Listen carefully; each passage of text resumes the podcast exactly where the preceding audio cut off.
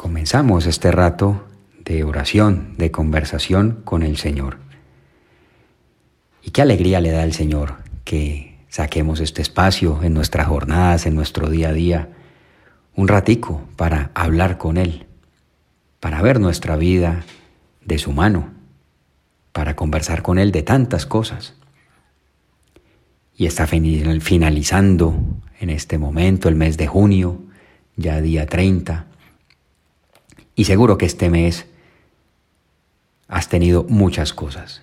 Y mira un poquito uno las semanas anteriores y uno dice, uy, bueno, siquiera ya terminé, terminé con ese estudio del colegio, terminando ese año académico, con todos esos compromisos, esos trabajos, esos exámenes o ese semestre en tu universidad, o de pronto con cosas del trabajo, o seguro de pronto tendrás trabajo pendiente que hacer, pero ya estamos, como dice, a las puertas de esas vacaciones y ya uno piensa, bueno, ¿qué voy a hacer? Ya voy a desconectar con todo, a tomar un poco de aire. Y quería que aprovecháramos este rato de oración para hablar con el Señor del estudio. Y dice, no, pero si estamos, vamos a empezar vacaciones a hablar del estudio, no, yo lo que menos quiero ahora es estudiar, ¿no? Si estás, estás en el colegio, si estás en la universidad y, y acabas de hacer un receso, pues uno piensa es en descansar.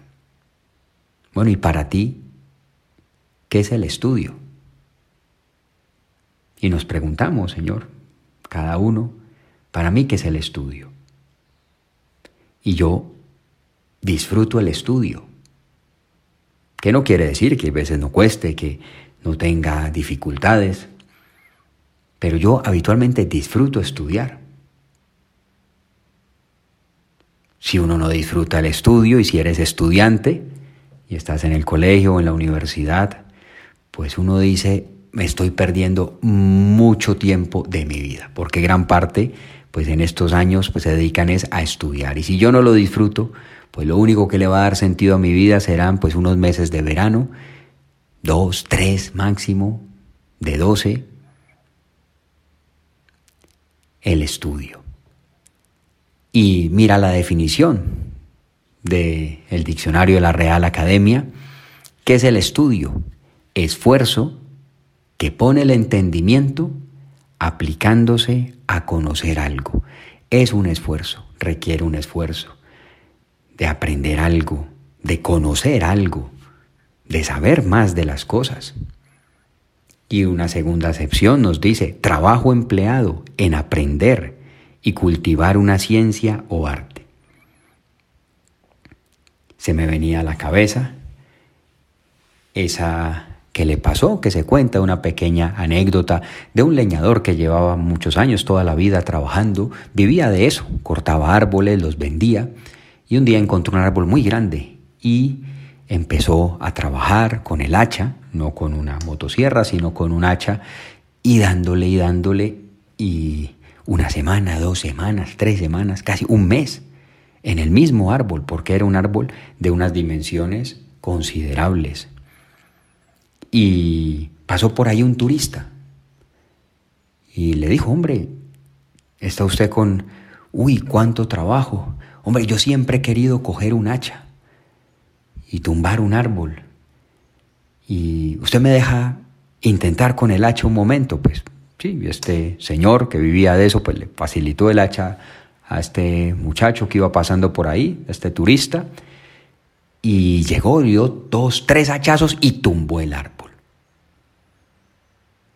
Y entonces, claro, se sentía un héroe, tumbé un árbol.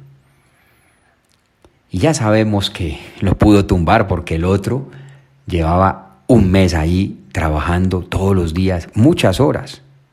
Y eso nos pasa con el estudio, que hay veces las cosas del estudio, pensando en los exámenes, con un hachazo funcionan. Estudié una página, eran 30 páginas, estudié una página y preguntaron precisamente esa página y saqué la máxima calificación. Y eso puede darse, pero es muy raro. ¿Cuántas veces nos pasa es que estudiamos al revés? Las 29 páginas y no estudiamos una y precisamente esa es la que preguntan. pues requiere esfuerzo, requiere dedicación, el estudio. Y pedímosle, y pedíamosle al Señor en este rato de oración, Señor, ayúdame a estudiar. Hay veces estas materias o esta asignatura, esto me cuesta más, pero quiero contar contigo para que me ayudes a estudiar. Mira un consejo de San José María, recogido en camino. Estudia, estudia con empeño. Si has de ser sal y luz, necesitas ciencia, idoneidad.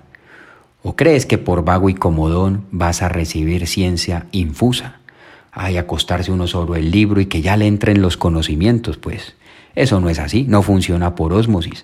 Se necesitan esos codos, ese sentarse, ese esfuerzo por aprender algo.